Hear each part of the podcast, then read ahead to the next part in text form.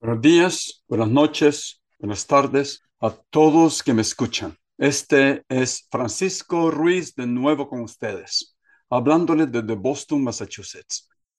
Estamos en una nueva serie de grabaciones que tienen que ver con el concepto del ser humano. Estamos en la búsqueda del concepto del ser humano, del animal humano, porque es innegable que nosotros somos animales Estamos en el proceso de establecer nuestro marco conceptual, nuestro campo, nuestro, nuestra fundación, nuestro cimiento, donde vamos a comenzar a construir y donde vamos a, a comenzar a edificar nuestro entendimiento del ser humano. Veo extremadamente importante, por lo tanto, continuar con, una, con la introducción. La pregunta fundamental, esencial en esta grabación es cómo nosotros, animales humanos, adquirimos conocimientos. Yo entiendo que el concepto del ser humano es eh, inmenso, inacabable, eterno tema. Por eso quiero empezar con los conceptos básicos.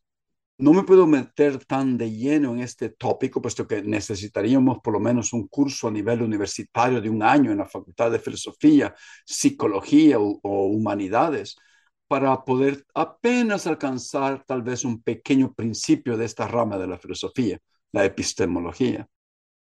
Brevemente, relativamente hablando, sin embargo, podemos examinar esas maneras de adquirir conocimientos que nos servirán en nuestra búsqueda por un entendimiento de lo que se comprende como un ser humano, o como yo le llamo, animal humano, aunque muchos se ofenden cuando digo que somos animales. Bueno, no solamente animales, animales y un poco más. En mis grabaciones vamos a usar una combinación de todas esas maneras, puesto que existen diferentes conceptos que tenemos del ser humano. Para entenderlo tenemos que usar varias vías de conocimiento. Tomemos un minuto en este momento. Me gustaría que ustedes tomaran un minuto para que reflexionaran un poco de cómo ustedes han adquirido algunos conocimientos cualquier conocimiento que, ustedes tengan. Como por ejemplo, tal vez algunos de ustedes sepan que hay que hacer la cama por la mañana porque es una de las reglas de su casa, o porque su mamá o su papá o sus vecinos, su esposo, su amigo, el cura, el pastor, quién sabe, les dijo que eso es de buenos modales, o porque tal vez el grupo social de donde ustedes se desenvuelven, ese grupo, cuando hablan con los miembros de ese grupo, a todos les parece que es muy buena idea hacer la cama después que se levante. Otro ejemplo, tal vez algunos de ustedes estén completamente seguros de que todos los cisnes son blancos. Tal vez algunos de ustedes sepan cuando alguno de sus amigos les esté mintiendo, porque está tal vez actuando de manera extraña y les está esquivando los ojos, qué sé yo. O tal vez en el cantón o pueblo de donde ustedes vienen, donde, o de donde yo vengo, ya se sabe y se considera ser de sentido común que cuando uno quiere hacer injertos de dos plantas, es mejor hacerlos debajo de la luna tierna. Y ese era el conocimiento de mi madre. Ella hacía injertos solamente, se esperaba por la luna tierna. En el traspatio de la casa, en la noche iba a hacer los injertos. Pero puede ser que en otro cantón no sea la luna tierna, sino la luna llena que se espera para hacer injertos. Pero la pregunta aquí es hasta qué grado deberíamos confiar en el conocimiento de estas fuentes. Tal vez algunos de ustedes les pone mucha atención a lo que sienten internamente, a sus emociones, a sus premoniciones, a sus sueños, cosa que es muy popular entre nuestra gente latinoamericana. Ponerle mucha atención a los sueños. Mi madre le ponía mucha atención a los sueños. Ella pensaba que le decían el futuro.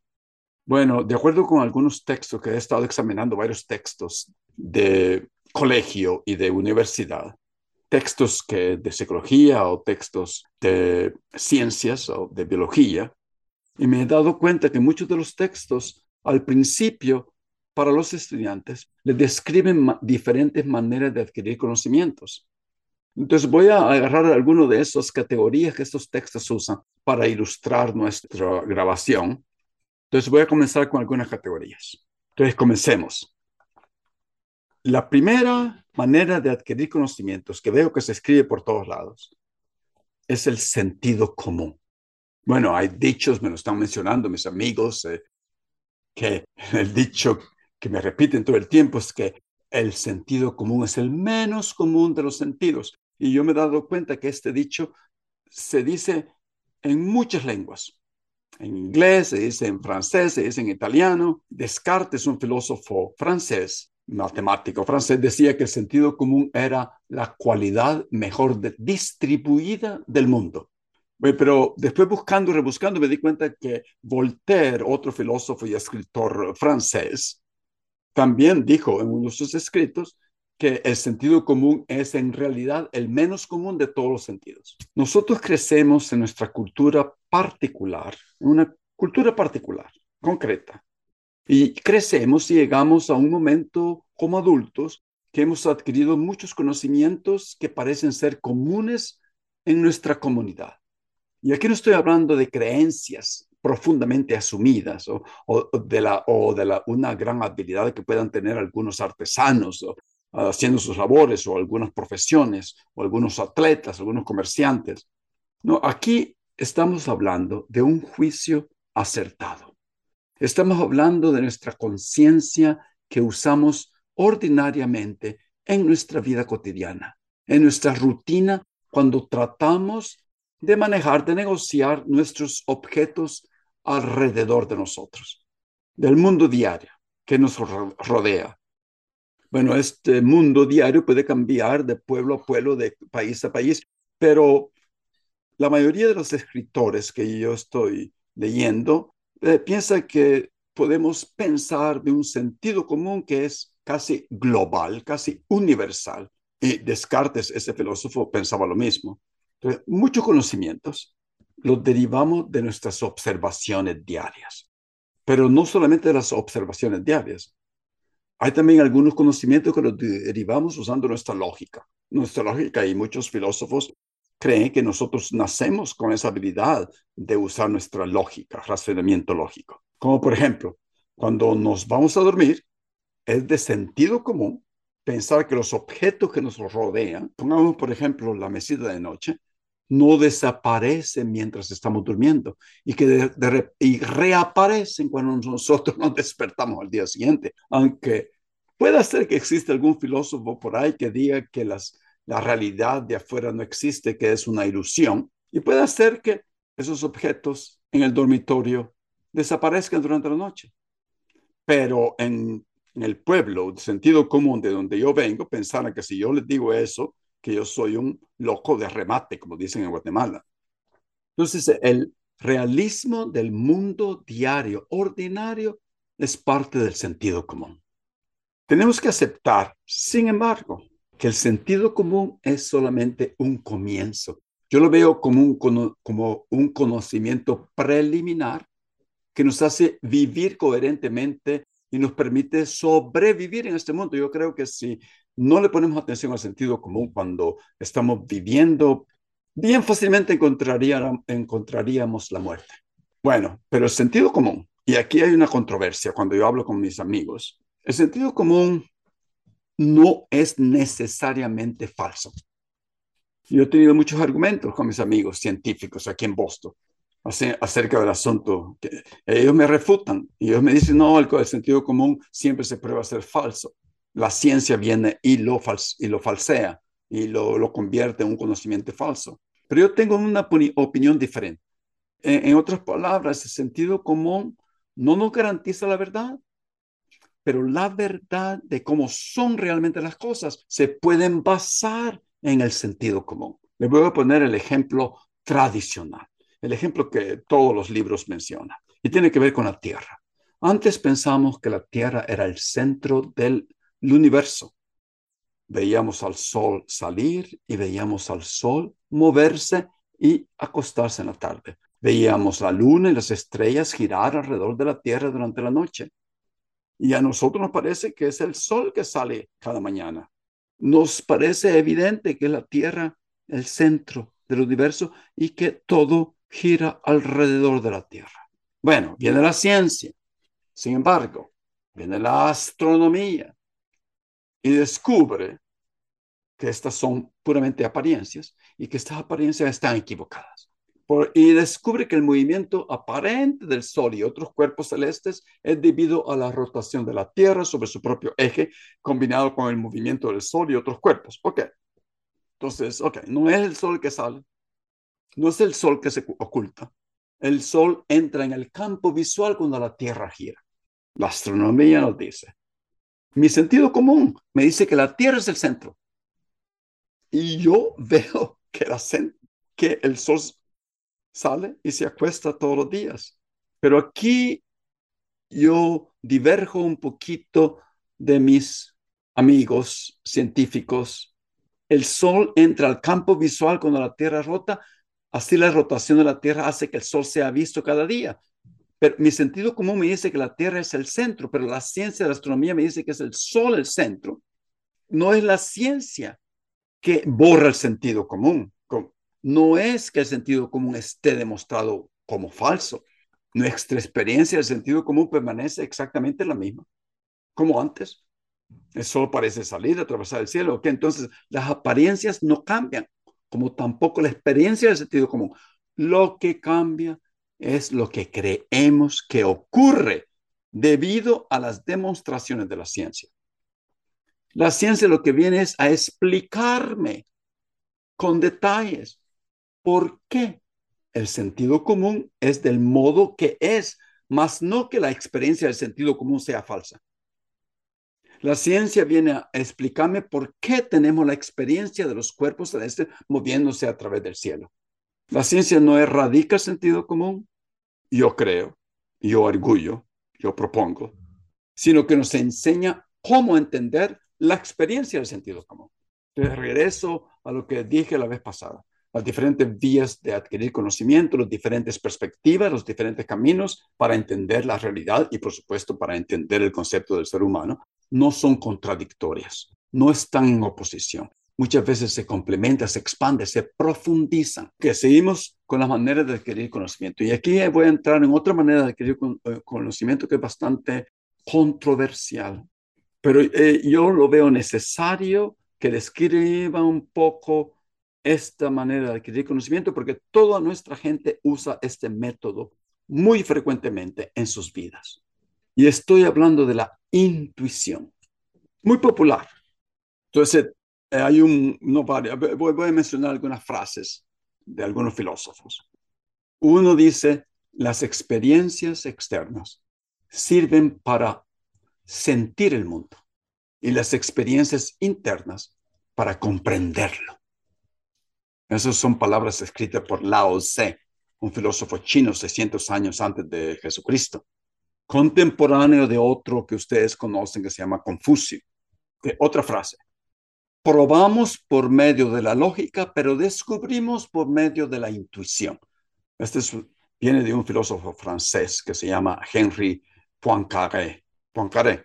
Entonces, hay varias maneras de definir la intuición.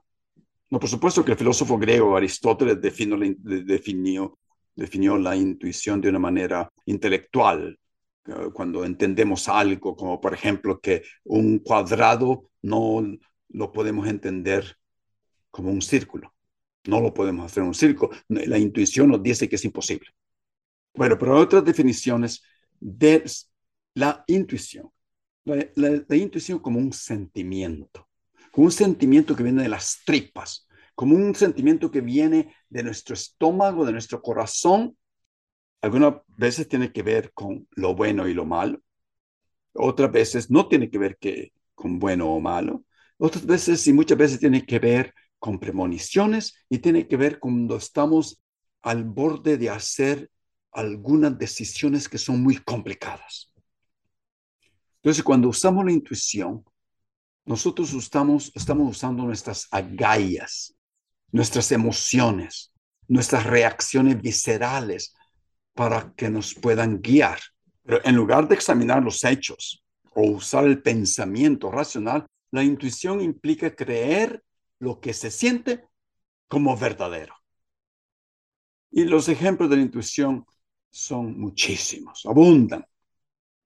Como por ejemplo, le, voy a poner algunos ejemplos que uno oye en el pueblo, en nuestras comunidades, con los amigos. Yo no sé por qué, pero tengo el sentimiento de que mi pareja me está engañando. Tengo la sensación de que algo anda mal. Ella simplemente no parece ser ella misma. Me da la impresión de que ese político es un charlatán farsante. O tal vez la intuición es ese momento en el que sentimos amabilidad o miedo en el rostro de otra persona. No sabemos por qué nos sentimos así. Es solo es, solo una corazonada, aunque no estamos hablando aquí en intuición, solamente en, premoniciones y corazonadas. Entonces, debido a esto, lo percibido a nivel intuitivo no se puede definir. Se capta como un elemento de una totalidad. Se tiene una vivencia de una presencia, pero sin poder expresarla adecuadamente. Y es muy difícil algunas veces cuando nos preguntan, pero exactamente cuál es tu intuición. Y uno dice, es que nada más lo siento. Y bien difícil de explicarla, porque la intuición no es lógica. No es el resultado de, ¿no? de un de conjunto de pasos considerados que se pueden compartir o explicar. Se basa en un conocimiento profundamente arraigado, algunas veces un proceso eh, se siente natural, casi, casi instintivo. No es un instinto, casi instintivo. Entonces algunos explican que la, la, intuición, la intuición es un sentido de saber sin saber cómo se sabe. Y también las intuiciones parecen ser holísticas, ¿no? Totales, eh, porque combinan diferentes fuentes de conocimientos y múltiples eh, maneras de pensamiento. Y algunas veces la intuición es basada en información limitada pero la intuición parece surgir de una interacción de muchos procesos y es rápida y eficaz cuando más se necesita. Bueno, la intuición, ya sabemos, nos pasa en nuestra vida cotidiana. Algunas veces es muy evidente, algunas veces no. Algunos libros que he estado leyendo dan ejemplos de intuición hablando de profesionales que han adquirido mucho, que son muy expertos y algunas veces eh, toman decisiones rápidas basadas en, en una evaluación rápida de lo que perciben. Y estos profesionales, por supuesto, que incluyen, incluyen doctores, dentistas, con muchos años de experiencia, accionistas, evaluadores de arte. Entonces, muchos científicos proponen que una teoría de un proceso dual, de dos caminos, procesos de toma de decisiones divididos entre intuitivos, experienciales, tácitos y analíticos, por, otro, por el otro lado, racionales, deliberados. Y por supuesto, algunos de ustedes ya esto es lo que pensaron, que aquí está la dificultad de las intuiciones, porque intuir un valor o un hecho, por ejemplo, es tener la vivencia o presencia de ese valor, de ese hecho y apreciarlo como tal, pero con una escasa probabilidad de poder expresarla y comunicarla a los demás y basada en muy pocos hechos reales. O como por ejemplo yo oigo frecuentemente decir, eh, yo lo siento, yo siento algo, una fuerza interna, siento este sentimiento que tiene un algo que es bien potente y en el fondo yo sé que debo de actuar a base de esa intuición. Entonces, la intuición es problemática porque incluye muchos sesgos cognitivos y las motivaciones pueden ser no razonadas y no usamos el razonamiento lógico. No hay evidencia científica. Nada más nos, dejamos llevar por un impulso. Como los ejemplos que mencioné antes, puede ser que tu amigo se, está comportando un poco extraño porque tal vez eh, tiene algún problema en la casa, ¿no? y tú estás pensando que te está mintiendo. O posible que solo esté conteniendo un poco de gas o que esté preocupado por algún otro problema que es irrelevante para ti. Y hablando de las parejas, eh, puede ser que tu pareja esté preocupada por sus parientes enfermos y se ve distante como si ya no te quiere. Puede ser que el político esté proclamando la verdad de cómo cambiar la sociedad, pero su estilo, su personalidad no es agradable. Puede ser que todos los cisnes no sean blancos puede ser que existe un cisne negro. en Australia hay cisnes negros. Pero por otra parte, algunos creen que la intuición tiene una más rápida validez porque sopesar alternativas muchas veces es muy complicado. Las personas se bloquean. Es mejor actuando basado en una intuición. Algunos creen que la inteligencia intuitiva vence a la inteligencia lógica cuando hay un exceso de datos que nos pueden bloquear. Ahora, comentando en la debilidad de la forma de obtener conocimientos, mi compañero Gustavo Orellana, el catedrático de la Benemérita Universidad Autónoma de Puebla, para ilustrar la debilidad de la intuición, él les ponía a sus estudiantes este ejemplo, que me parece bastante informativo. Gustavo me dice, todo depende del, del valor que le damos a la intuición o a una corazonada. Tú percibes un hecho, me dice, pero no tienes ninguna prueba. Pero resulta que le atinas a los hechos. Pero resulta que la mayoría de las veces no le atinas, pero le pones atención solamente a ese momento que le atinas porque tiene un, es impactante en ti. Te voy a poner un ejemplo. Voy a visitar a mi abuelita. La visité, estuve muy contento todo un día con ella, regresé y uno o dos días después sueño que mi abuelita se muere. Y uno, dos o tres días después me da la noticia que mi abuelita se acaba de morir. Yo estoy convencido de que yo lo presenté, que yo lo intuí y yo le exclamo a mi familia, yo intuí que mi abuelita se iba a morir. Y resultó ser cierto. Bueno, me dice Gustavo, pero yo he soñado muchas cosas y voy a soñar muchas cosas que no me van a resultar ciertas. Pero uno le hace caso a la que le resultó cierta. La intuición no es razonada, pero sí hay algo, admite Gustavo, hay algo. Primero, que es una abuelita y está viejita. Segundo, yo pude, cuando la visité, haberla visto pálida, aunque no lo percibí bien. Pero mi inconsciente sí lo percibió pudo haber plática, la gente tal vez eh, hablando acerca de la abuelita, que estaba enferma. Eh, yo pude haber pensado que, ¿qué voy a hacer si se muere mi abuelita? Tal vez percibí signos de enfermedad, pero como yo no soy médico, no la diagnostiqué tampoco. Pero sí pude haberle visto los ojos muy amarillos, la piel muy pálida, tal vez la voz cansada, etcétera.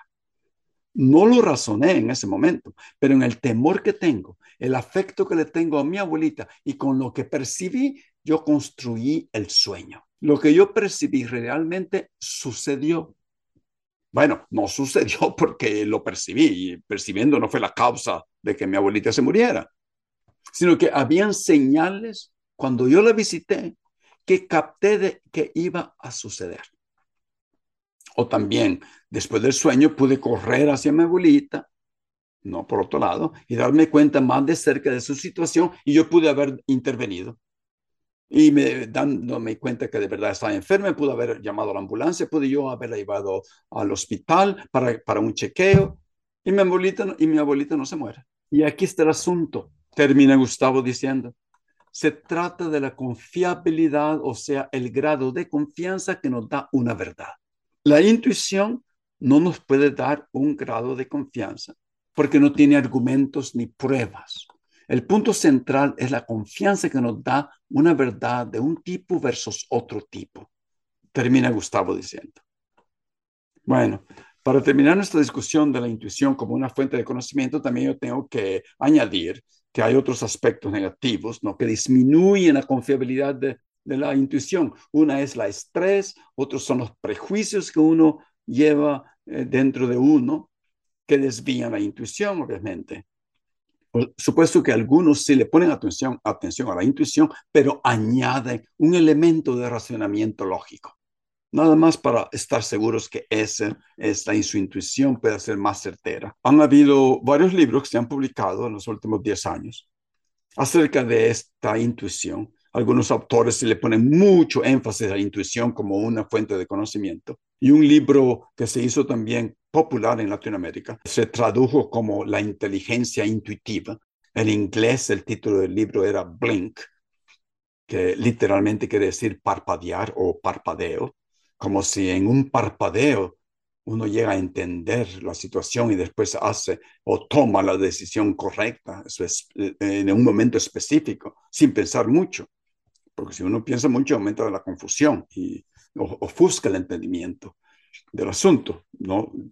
Supuestamente, de acuerdo con estos escritores, también hay otro libro que los libros se traducen del inglés al español de diferentes maneras dependiendo del país. En España se llama una cosa, en Argentina otra cosa, en Centroamérica, en México otra cosa, qué sé yo, pero este libro se llama en unas partes del mundo La inteligencia del inconsciente, en otras partes se llama Decisiones instintivas, que también explora la intuición como fuente de conocimiento rápido que nos ayuda a tomar decisiones. Que hasta aquí, en la próxima grabación vamos a seguir con esta introducción, con esta eh, otras maneras de adquirir conocimientos antes de meternos al principio de lleno acerca de lo que nosotros históricamente o en el presente pensamos acerca de lo que es la naturaleza o la esencia del el concepto del ser humano. Gracias y espero veros pronto a través de mi canal de YouTube o que eh, me escuchen a través de mi podcast. Gracias y hasta luego.